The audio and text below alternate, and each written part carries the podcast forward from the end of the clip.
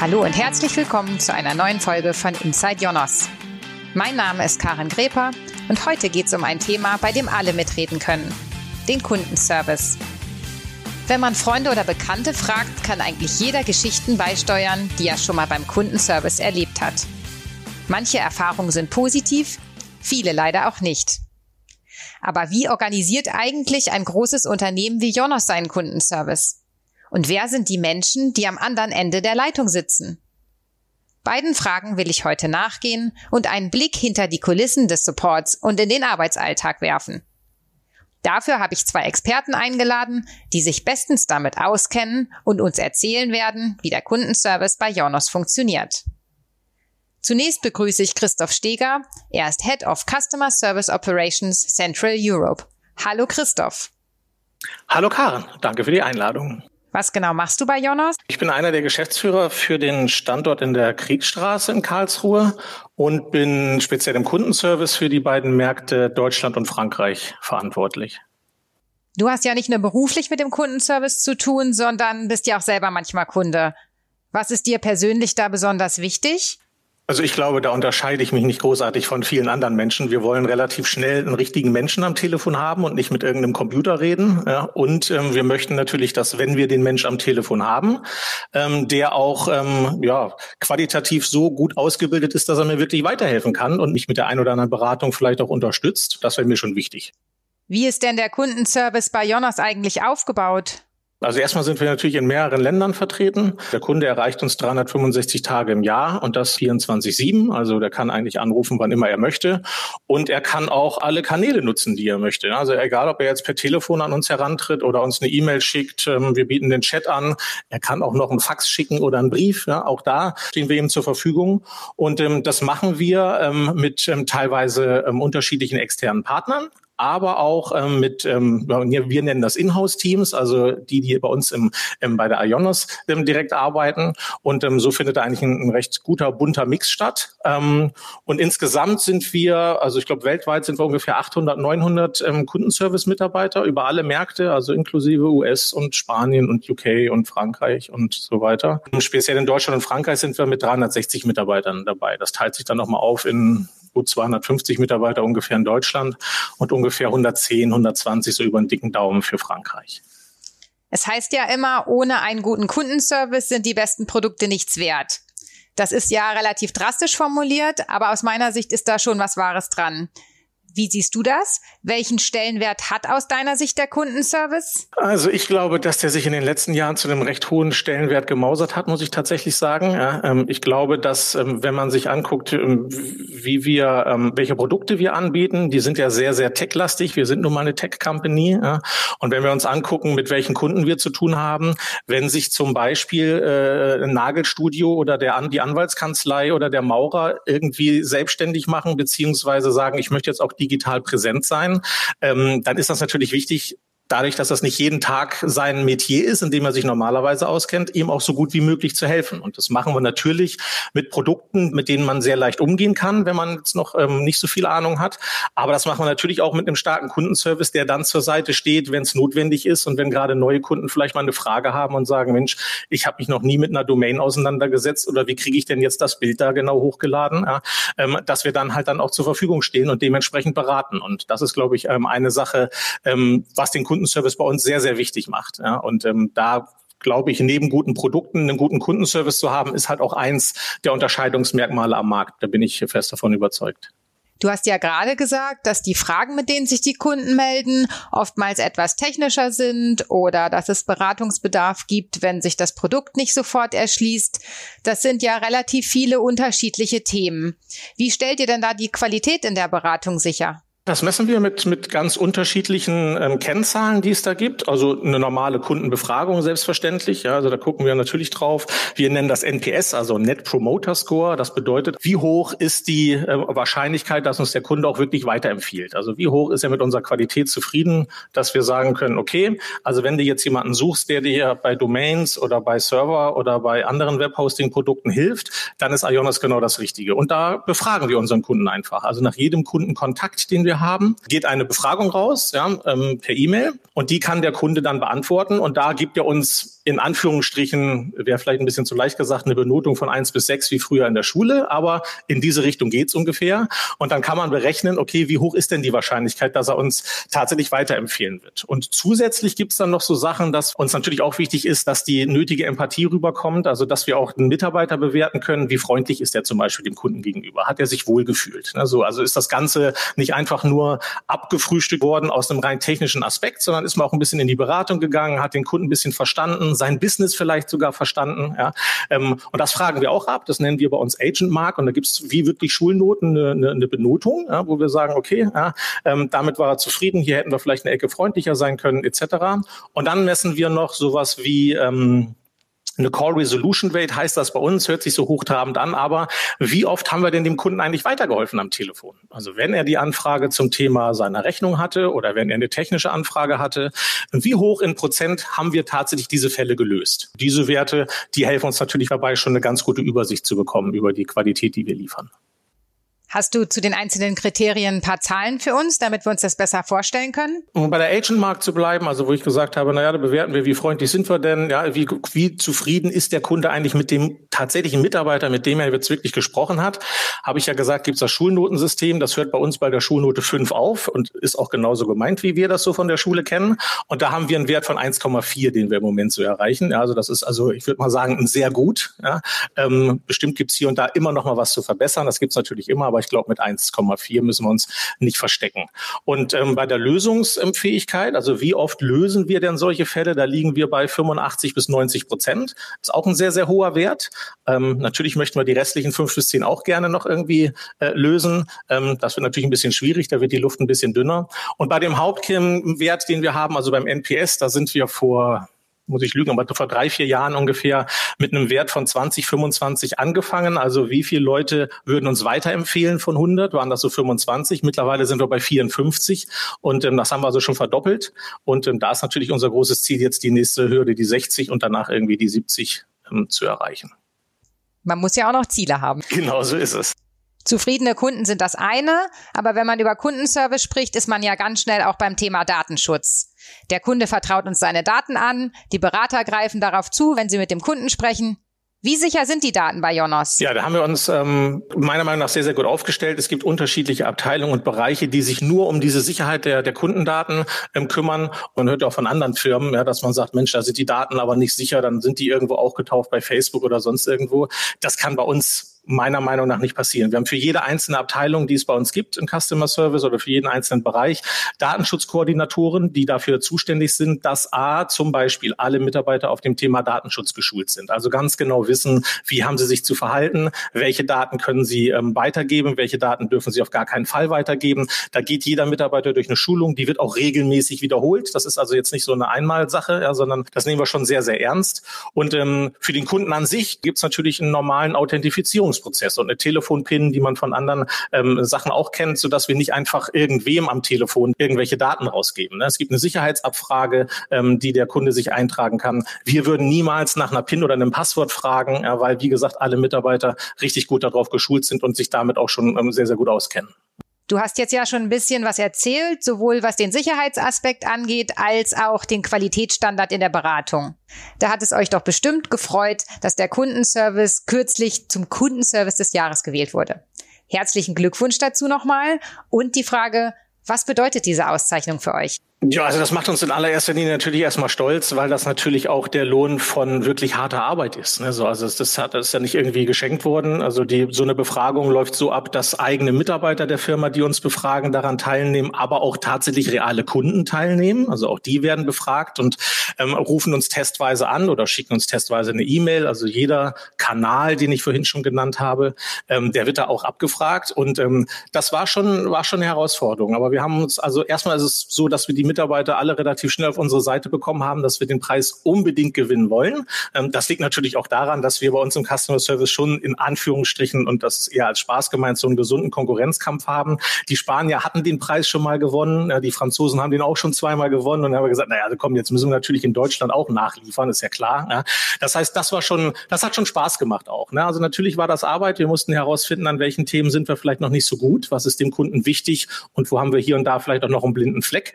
Aber das haben wir meiner Meinung nach ganz gut gelöst. Ja? Und deshalb sind wir natürlich total stolz drauf. Also na klar, also jeder freut sich, ähm, dass wir das gemacht haben. Es gibt einen Riesenbohai und, und jeder fühlt sich auch so ein bisschen ähm, wie in so einer Familie, weil, ähm, wie gesagt, das war schon viele Arbeit. Man merkt schon, dass alle top motiviert waren und sich richtig ins Zeug gelegt haben. Kannst du noch mal erzählen, wie der Test dann genau abgelaufen ist? Ja, also es gibt insgesamt einen, einen, Zeitraum, meine ich, von zwischen sechs und acht Wochen, wo sowas irgendwie passieren kann. Ähm, so ganz genau und so nach Uhrzeiten weiß man das natürlich nicht, sonst wäre der Test natürlich auch ein bisschen langweilig. Ja? Also ähm, so richtig genau wussten wir es nicht, aber wir wussten schon ungefähr, ähm, wann das stattfinden wird. Der läuft dann über alle Kanäle. Also wie gesagt, Testmails werden verschickt, es werden Testanrufe gemacht und ähm, es gibt dann ähm, einen sehr, sehr klaren Kategorienkatalog, ja, der abgefragt wird. Ja? Den kennt man natürlich im Vorhinein nicht, sondern das sieht man dann erst, wenn man mal die Ergebnisse gesehen hat, worum es denn da geht. Und da werden so Sachen abgefragt wie, ähm, ist die Webseite gut aufgebaut? Findet man da meine Themen relativ schnell? Also komme ich relativ schnell zu meinem Produkt ähm, auf der Webseite. Ja.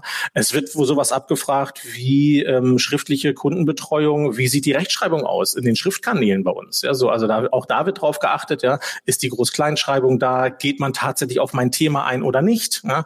Ähm, man geht so ein bisschen auf Sprache ein. Es wird auch gemessen, wie schnell ist denn ein Mitarbeiter Mitarbeiter verfügbar? Also hänge ich da jetzt 20 Minuten in irgendeiner Warteschleife oder komme ich da auch relativ zügig raus?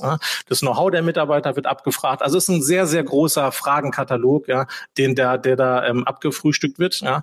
Ähm, und das ist auch das, was es meiner Meinung nach so schwierig macht, weil man kann sich jetzt nicht auf irgendeine Ecke konzentrieren und kann jetzt da mal irgendwie glänzen. Also das, das bringt halt wenig, sondern man muss wirklich im gesamten Customer Service äh, das Thema sich angucken und ganzheitlich dann auch betreuen und das nach Möglichkeit so nachhaltig wie es geht. Das heißt ja, dass man sich nur sehr begrenzt auf sowas vorbereiten kann. Gibt es trotzdem was, wo ihr gesagt habt, da gucken wir noch mal genauer hin, da können wir noch was ändern? Ja, also wir hatten natürlich schon ein bisschen, ähm, ein bisschen Hilfe auch aus dem, habe ich ja vorhin gesagt, vom spanischen Markt und vom französischen Markt. Die hatten da natürlich schon ein Stück weit mehr Erfahrung als wir. Und natürlich haben wir uns mit denen auch ausgetauscht und haben dann natürlich Best Practice gemacht und haben gesagt, Mensch, was hat man denn euch so in die Hausaufgabenbücher geschrieben? Und dann haben wir sofort geguckt, ob das denn in Deutschland auch schon gemacht wurde oder nicht. Also und teilweise waren wir da schon ganz gut unterwegs und teilweise hat man aber auch, äh, wie ich vorhin schon sagte, blinde Flecken gesehen, wo man sagt, oh, in die Ecke haben wir aber irgendwie noch gar nicht so richtig reingeguckt. Ähm, und dann haben wir so auch versucht aufzuräumen. Und das meistens so, wie deine Eingangsfrage auch war. Was ist denn für euch persönlich im Kundenservice wichtig? Wenn ihr irgendwo landet, bei irgendeinem Dienstleister oder bei irgendeiner Firma, worauf achtet ihr dann? Wann seid ihr zufrieden mit einem Kundenservice? Und das haben wir uns alles aufgeschrieben. Da kamen relativ viele DIN A4 Seiten zusammen, muss man sagen, was so wichtig ist. Und dann haben wir die ja, sehr, sehr fleißig und Stück bei Stück abgearbeitet. Und ähm, ja, hat dann ganz gut geklappt offensichtlich. Du hattest ja vorhin gesagt, dass ihr neben den Inhouse-Teams auch mit externen Partnern zusammenarbeitet zusammenarbeitet. Kannst du einschätzen, inwieweit der Wettbewerb die Zusammenarbeit im Team allgemein gefördert hat? Ja, ich, also ich glaube, so richtig an einer bestimmten Messgröße, so wie die Messgrößen, die ich vorhin so genannt habe, kann man das, glaube ich, nicht. Das ist dann natürlich schnell auf so ein Gefühl, sage ich mal, ja, was man, was man da hat. Und ähm, das merkt man schon. Also dass, dass die Mitarbeiter alle, egal ob bei einem Partner oder bei uns in den Inhouse-Teams, dass die mehr zusammengerückt sind, um dieses Ziel zu erreichen, wo dann auch wirklich ein Austausch stattgefunden hat auf Augenhöhe. Also, also man hat dann einfach mal das weggelassen, ob man da jetzt irgendwie einen Konkurrenzdruck hat oder ob der eine bessere Zahlen hat als der andere, sondern gesagt, ey, was wollen wir eigentlich erreichen. Und als das Ziel klar wurde für alle und dass es alle für alle das gleiche Ziel ist, dann, dann wurde es besser. Und das merkt man jetzt auch im Nachhinein. Das ist so ein bisschen herzlicher. Ja? Das, man kann immer wieder sagen, Mensch, weiß noch hier, als wir den Preis gewonnen haben und weiß noch, als wir dieses Thema, wo wir gar nicht wussten, wo wir anfangen sollten. Ja? Und das ist dann doch noch erfolgreich geworden. Ja? Und das, das schweißt schon so ein bisschen zusammen. Habt ihr abgesehen von diesem Zusammenhalt weitere nachhaltige Effekte feststellen können, die der Test hervorgerufen hat? Wenn man den einen Pokal gewonnen hat, dann guckt man natürlich auch schon mit einem halben Auge auf das nächste Jahr. Ne? So ist ja klar. Also natürlich hat jeder ein bisschen irgendwie Blutschweiß und Tränen gelassen, ähm, aber es hat geklappt und dann geht's natürlich sofort los. Jetzt hat man dann ja irgendwann die Ergebnisse und sieht, ah, in dieser Ecke haben wir immer noch nicht reingeguckt. Wie du vorhin sagtest, man muss ja auch Ziele haben. Haben wir natürlich. Ja, also wir möchten es natürlich auch nächstes Jahr ähm, wieder erreichen. Ja, und dann werden uns da natürlich genauso anstrengen. Kannst du da ein konkretes Beispiel nennen? Wir haben uns ja mal irgendwann ähm, zum Ziel genommen, eigentlich immer vom Kunden rückwärts zu denken. Und das passiert viel, viel öfter, als wir das vorher irgendwie gedacht hätten, nachdem man so einen Preis gewonnen hat. Ne? Also man hört dann schon manchmal, ja Moment, aber damit gewinnen wir den Preis nicht nochmal. Ja, und dann fängt man nochmal an, neu zu denken und sagt, okay, da waren wir vielleicht irgendwie auf dem Holzweg und ähm, geht dann manchmal vielleicht einen halben Schritt zurück, um die nächsten drei Schritte viel schneller zu laufen. Ja. Zusätzlich zum normalen Kundenservice wurde ja vor ungefähr zwei Jahren der persönliche Berater ins Leben gerufen. Das ist meines Wissens nach ein Angebot, was es so bei keinem anderen Anbieter gibt. Erzähl doch mal, wie es zu der Idee kam und was genau sich dahinter verbirgt. Ja, ist jetzt tatsächlich schon zwei Jahre her. Da ist man ja selber ein bisschen überrascht, wenn man die Zahl da so sieht.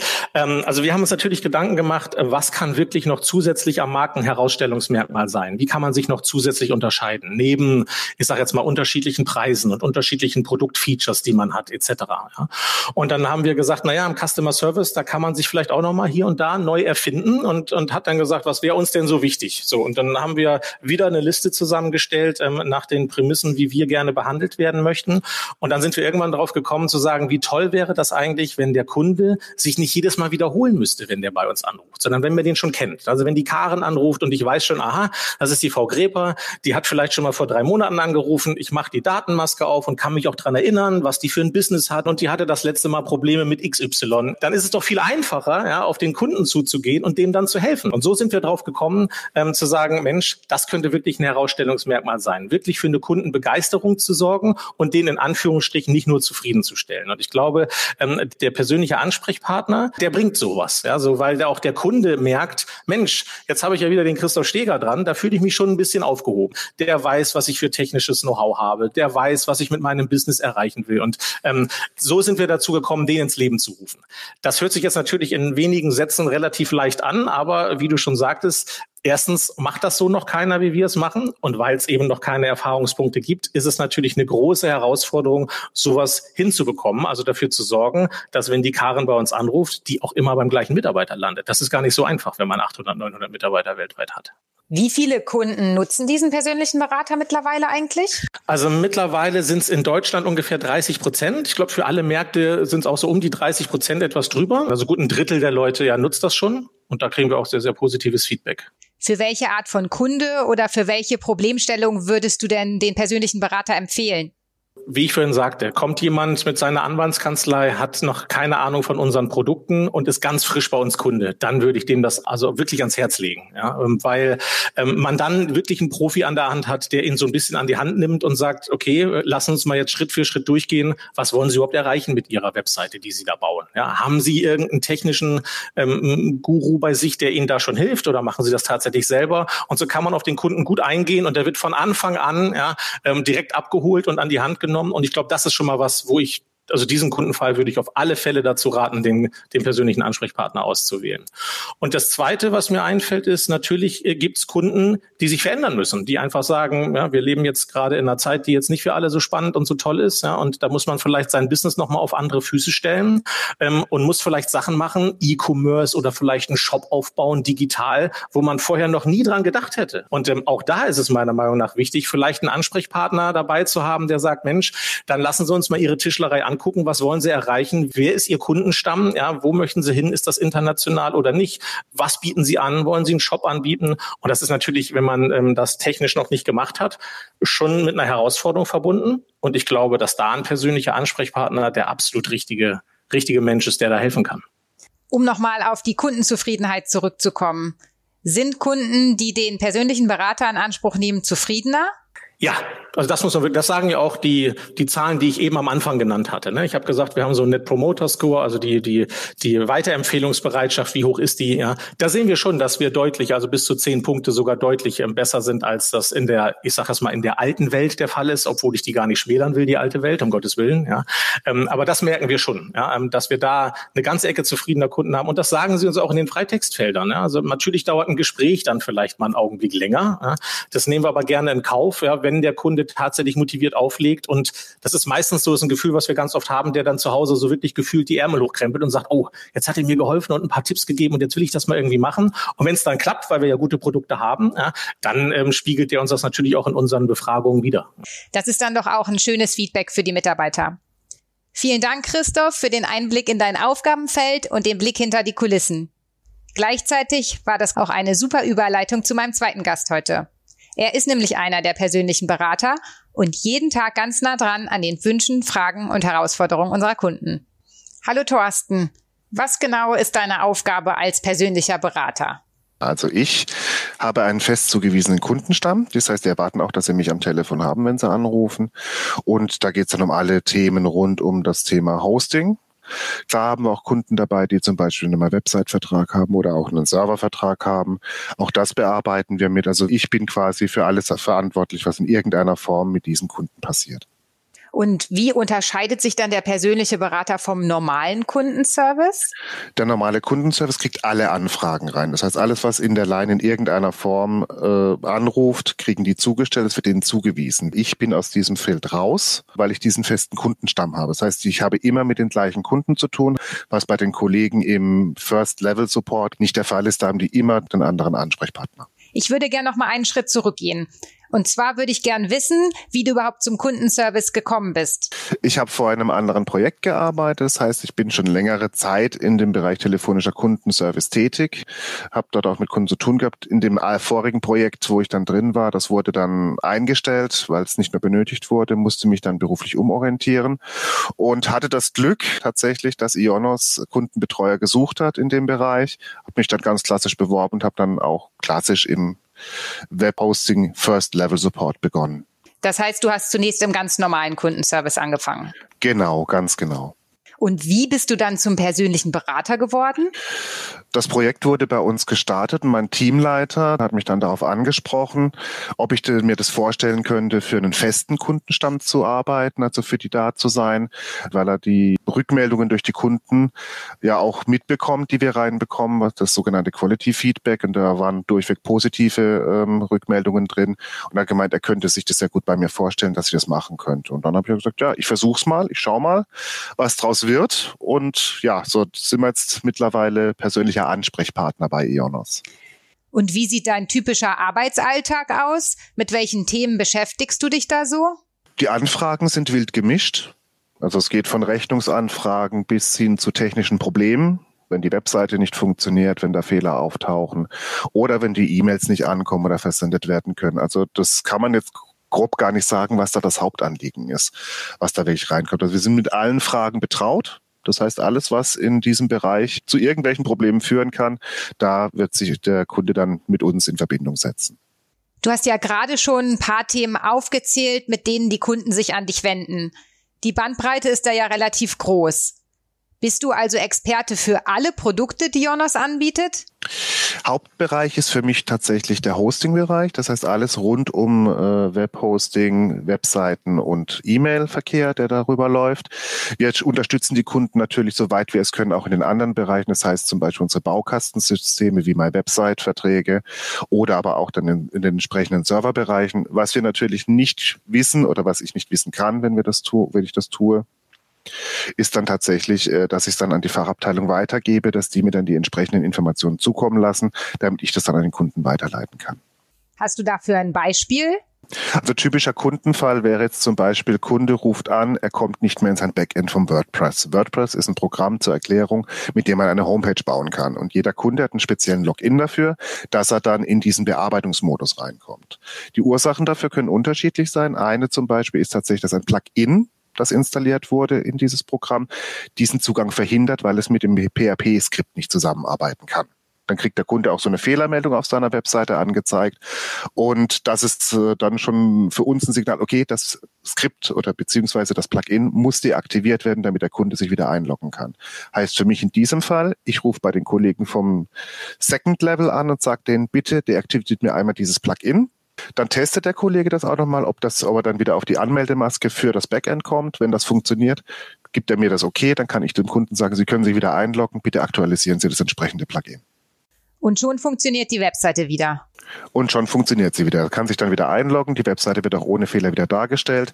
Meistens muss man ihm dann auch noch sagen, bitte aktualisieren Sie auch Ihre PHP-Version, also das Skript, damit das auch arbeiten kann. Aber das sind dann so Kleinigkeiten, sage ich jetzt mal, die dann so nebenher mitlaufen, die der Kunde dann aber auch für sich dann machen muss. Was ja durchaus auch sicherheitsrelevant ist. Soweit weiß ich dann auch Bescheid. Richtig, genau. Klar, natürlich gibt es Millionen von Fällen, die Standardfälle sind, aber das ist so einer von denen, wo man es am besten nachvollziehen kann, wie so eine Abfolge läuft. Wie arbeitet ihr dann mit dem normalen Kundensupport zusammen oder habt ihr da gar keine Berührungspunkte? Da haben wir gar keine Berührungspunkte. Also wir sind für uns selber als Skill, als persönlicher Ansprechpartner in der Hotline geschalten. Das heißt, wir bekommen auch nur Anrufe von den Kunden, die uns zugewiesen worden sind. Du sagtest Kunden, die euch zugewiesen sind. Nur noch mal zum Verständnis. Das heißt, die werden zugewiesen, wenn sie sagen, sie möchten einen persönlichen Ansprechpartner haben oder wird das auch im normalen Support aktiv angeboten? Also von den Kollegen im äh, First Level wird es aktiv forciert. Die haben da auch die Möglichkeit, das dann über das Hotline-Tool zu aktivieren, also in unsere Bearbeitungsoberfläche. Ähm, und wenn es dann dort aktiviert wurde, wird der Kunde einem persönlichen Ansprechpartner zugewiesen. Und dann äh, hat er mich, da bekommt äh, der Kunde auch eine E-Mail von uns, wo dann drin steht, wer sein persönlicher Ansprechpartner ist und wie die Durchwahl zu dem äh, persönlichen Ansprechpartner ist. Was passiert denn, wenn du schläfst oder im Urlaub bist? Wo landet der Kunde dann? Entweder bei meiner Vertretung, also meinem Kollegen, der ebenfalls persönlicher Ansprechpartner ist. Sollte dieser auch nicht verfügbar sein, zumindest von unserem Team, geht es an die sogenannten Substitutes. Das sind also Kollegen, die uns unterstützen, die dann die Fälle, die sie bearbeiten können, dann auch für den Kunden dementsprechend bearbeiten. Was nicht bearbeitet werden kann, wird an uns weitergegeben. Ich hatte eben mit Christoph schon darüber gesprochen, dass der Support ja neulich zum Kundenservice des Jahres gewählt wurde. Das ist ja nun eine Auszeichnung, die für den Kundenservice allgemein verliehen worden ist und nicht explizit für den persönlichen Ansprechpartner. Trotzdem, was bedeutet der Preis oder so eine Auszeichnung generell für dich und deine Arbeit? Für mich ist es eine Wertschätzung, dass ich weiß, ich mache meinen Job richtig. Ne, das ist auch für die anderen Kollegen, die damit ausgezeichnet worden sind, ebenfalls wichtig, da mal zu wissen, okay, wir haben unseren Job richtig gemacht, die Kunden sind zufrieden mit dem Service, den wir anbieten. Klar, man kann Quality Feedbacks machen, äh, die werden halt vom Kunden nicht immer zurückbeordert und das ist halt nochmal so ein Zeichen auch nach außen, hey, wir haben es gepackt. Und für meine Arbeit, klar, wenn man das zum Kunden dann auch mal sagt, tue ich zwischendurch auch gerne mal, dann sagt der Kunde, den haben sie sich aber auch redlich verdient, den Preis. Ne? Also die sagen dann auch schon, äh, finden wir toll oder äh, ja, ne, finden wir jetzt nicht so toll. Aber das ist doch auch schön, wenn man nochmal so ein direktes Feedback dann auch bekommt. Meistens melden sich Kunden ja nur, wenn irgendwas schief läuft. Das ist dann jetzt auch der Zeitpunkt, wo ich eine Frage stellen kann, die mich schon immer interessiert hat. Und zwar, kommt es eigentlich vor, dass Kunden nur anrufen, um ihre schlechte Laune oder ihren Frust loszuwerden? Auch das gibt es, ja. Die rufen dann tatsächlich an, obwohl sie gar kein Problem haben, vielleicht schon ein Problem haben, das schon länger ein bisschen schwelt, ähm, wo dann halt der Anfang vom Gespräch erstmal äh, ja interessant ist, möchte ich mal sagen. Ne? Also es ist dann schon so, dass der Kunde dann erstmal seine schlechte Laune auslässt an einem. Ich habe mir das angewöhnt, mir das nicht so zu Herzen zu nehmen, weil der Kunde meint in dem Moment nicht mich persönlich, sondern das, was im Vorfeld gelaufen ist. Eskalierer hat man immer. Das äh, gehört auch mit dazu. Meine Taktik ist dann immer, lass den Kunden sich erstmal den Frust von der Seele reden und dann gehen wir tatsächlich in das entsprechende Thema, wo es dann auch wirklich wichtig wird. Also erstmal die persönliche Ebene abhaken, dass man auf die sachliche kommen kann. Hat da jeder dann so geheime Kniffe, wie er sich in schwierigen Situationen verhält? Also ich bin jemand, der sich selbst relativ selten aus der Ruhe bringen lässt, was das angeht. Ich habe mir in meiner langjährigen Arbeit als Callcenter Agent in diesem Servicebereich angeeignet, tatsächlich wirklich es nicht an mich ranzulassen. Ja? Ähm, wenn man lange nichts sagt, kommt spätestens dann vom Kunden immer, sind Sie noch dran? Und dann kann man immer noch sagen, ja, lieber Kunde, ich bin noch dran, ich wollte Sie erstmal Ihren Frust von der Seele reden lassen. Ja, dann ist der schon auf meiner Ebene der Kunde in dem Moment und dann kann man tatsächlich äh, mit ihm dann auch auf der sachlichen Ebene sprechen, um was es denn wirklich geht. Nun sind ja gerade viele Kleinunternehmen oder auch Restaurants in einer sehr besonderen Situation durch Corona. Die erste Welle im Frühjahr hat vielen Kleinunternehmen verdeutlicht, dass sie ihr Unternehmen digitalisieren müssen. Dann gab es eine kleine Erholungsphase über den Sommer und jetzt sind wir wieder mittendrin im Lockdown Light. Inwiefern merkt ihr diese Entwicklung wieder im Kundenservice? Ja, die Anfragen, gerade was ältere Verträge angeht, sind größer geworden. Das heißt also, viele Kunden sind sich jetzt erst bewusst, dass sie überhaupt eine Webseite haben. Äh, bestes Beispiel, vor kurzem hatte ich einen, tatsächlich einen Kunden dran, der seit 20 Jahren nicht mehr in seinen Vertrag geschaut hat, ne, auch nicht mehr wusste, was er da überhaupt noch hat. Und dann hat er gesagt, ja, das sollte man vielleicht mal äh, aktualisieren. Na, und er sagt, ja, das können wir gerne machen, habe dann entsprechende Angebote unterbreitet, sein, sein Angebot aktualisiert und habe ihm dann auch gleich noch ein paar Tipps gegeben, wie er seine Webseite auf den neuesten Stand bringt. Das sind dann solche Geschichten zum Beispiel, was dann bei uns hochkommt das ist ja schon auch dann sehr treuer Kunde, der dadurch dann vielleicht gemerkt hat, dass er ja mit dem, was er bei uns besitzt, ähm, auch was Sinnvolles anfangen kann. Richtig, genau. Also wo man es richtig merkt, ist der Bereich My Website. Das liegt einfach daran, dass die Kunden jetzt relativ schnell eine Webseite brauchen, wo sie nicht viel machen müssen, also Baukastensystem. Die haben sehr großen Zulauf, was das angeht im Moment. In den Hosting-Bereichen merkt man es halt an den alten Verträgen. Aber das sind ja dann auch schöne positive Nebeneffekte einer schwierigen Situation, wenn dadurch Kunden vielleicht ihre Webseite auch wieder zum Leben erwecken oder auf den aktuellen Stand bringen. Richtig. Gehst du mit Service-Mitarbeitern privat anders um, weil du selber auch in dem Bereich arbeitest? Seitdem ich es tue, ja. Das heißt, äh, früher war ich auch so einer von denen, das kennst du bestimmt auch. Ähm, wenn da Anrufe kamen von irgendwelchen Outbound-Centern, hat man dann gesagt, nee, danke, will ich nicht, wie kommen Sie an meine Adresse? Lassen Sie mich in Ruhe. Punkt, aufgelegt. Und das ist eine Tonlage, wo ich sage, okay, würde ich heute nicht mehr machen.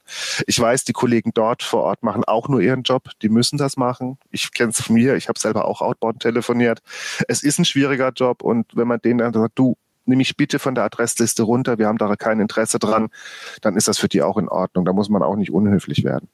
Was gefällt dir besonders an deiner Arbeit im Kundenservice? Die Vielseitigkeit. Das heißt, jeder Mensch, der bei mir hochkommt, ist ja anders vom Charakter her, geht anders mit jemandem um, sich immer wieder neu auf den Kunden einstellen zu müssen. Das ist das Interessante an meinem Job ähm, vor allen Dingen halt auch diese Geschichte, wenn man mit einem Kunden sehr gut auskommt, dann geht das auch so ein bisschen in die persönliche Ebene. Das lässt man dann schon an sich ran, wo man dann auch vielleicht mal merkt, der Kunde tut sich schwer zum Beispiel mit der hochdeutschen Sprache, weil er einfach Dialekt spricht. Und wenn ich den Dialekt beherrsche, dann gehe ich in den Dialekt. Da freut sich der Kunde und wir haben eine, eine, eine gemeinsame Ebene gefunden. Das zeigt dem Kunden ja auch, dass er einen Menschen am Telefon hat, der bemüht ist, auf ihn einzugehen. Richtig. Wenn du Kunden, die bei dir oder auch beim normalen Kundenservice anrufen, einen Tipp geben könntest, was sollten die auf jeden Fall beherzigen, beziehungsweise welche Infos sollten sie auf jeden Fall bereithalten? Ja, also für uns ist es halt ultimativ wichtig, dass sie halt tatsächlich ihre Kundennummer oder ihre Rechnungsnummer zur Verfügung haben, dass wir sie überhaupt im System finden. Was auch immer äh, wichtig ist für die Identifizierung, wenn sie keine Telefonpin haben, immer auch bitte die IBAN bereithalten, weil wir die letzten vier Stellen abfragen. Das heißt, die Abfrage dieser verschiedenen Informationen dient für euch dann dazu, sicherzustellen, dass es tatsächlich der Kunde ist, der da anruft und nicht irgendjemand anders. Richtig, wir legen halt auch sehr großen Wert auf Datenschutz. Das heißt, ähm, der Kunde kann sich sicher sein, ähm, dass wir äh, hier keine Daten an Fremde rausgeben, die mit, mit ihm nichts zu tun haben. Das tun wir nicht. Dürfen wir auch gar nicht. Hast du dann auch so Dauergäste? Ja, es kommt schon vor, dass also gerade jetzt auch äh, als persönlicher Berater sowieso, klar, hat man sie immer, die, die entsprechenden Leute. Aber auch damals schon in der ähm, Hotline, selbst als ich noch in der normalen Kunden-Hotline gesessen bin, gab es immer wieder Kunden, die speziell nach mir gefragt haben, weil sie mit mir gesprochen hatten oder die einfach auch per Zufall dann wieder bei mir gelandet sind. Also es gibt es schon, dass man immer wieder mal mit demselben zu tun hat. Christoph hatte ja gerade auch schon gesagt, dass es eine ganze Handvoll Kundenberater gibt und dadurch Zufall wieder bei demselben zu landen, ist ja nicht ganz so wahrscheinlich, aber ja auch schön.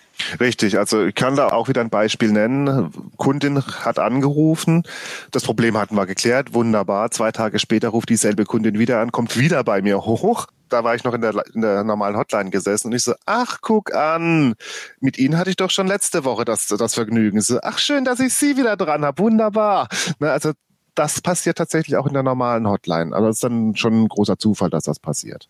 Vielen Dank, dass du dabei warst, Thorsten, und uns berichtet hast, was ein persönlicher Ansprechpartner in seinem Arbeitsalltag so erlebt. Ich wünsche dir ganz viele freundliche und zufriedene Kunden. Das hoffe ich doch auch soweit. Ich hoffe, dass auch viele Leute diesen Podcast hören, damit sie auch mal von unserer Arbeit als solches erfahren. Ähm, ist mir auch mal wichtig, dass es nicht immer heißt, der doofe Callcenter-Agent, sondern dass wirklich mal heißt, da sitzen wirklich Menschen, die wissen, was sie tun. Das war doch ein schönes Schlusswort. Ich glaube, es ist deutlich geworden, dass das ein sehr wichtiger und doch auch sehr anspruchsvoller Job ist, den ihr da jeden Tag macht. Ich hoffe, wir haben Ihnen mit dieser Podcast-Folge einen guten Eindruck davon vermitteln können, wie der Kundenservice bei Jonos funktioniert und was uns dabei wichtig ist. Wenn Sie Kommentare hinterlassen möchten oder Themenvorschläge haben für eine unserer nächsten Ausgaben, gerne direkt unter dem Podcast oder auch auf unseren Social-Media-Kanälen. Auf Twitter finden Sie uns unter jonos-de, auf Facebook unter Jonos Deutschland und auf LinkedIn einfach unter Jonos. Vielen Dank fürs Zuhören. Tschüss und bis zum nächsten Mal.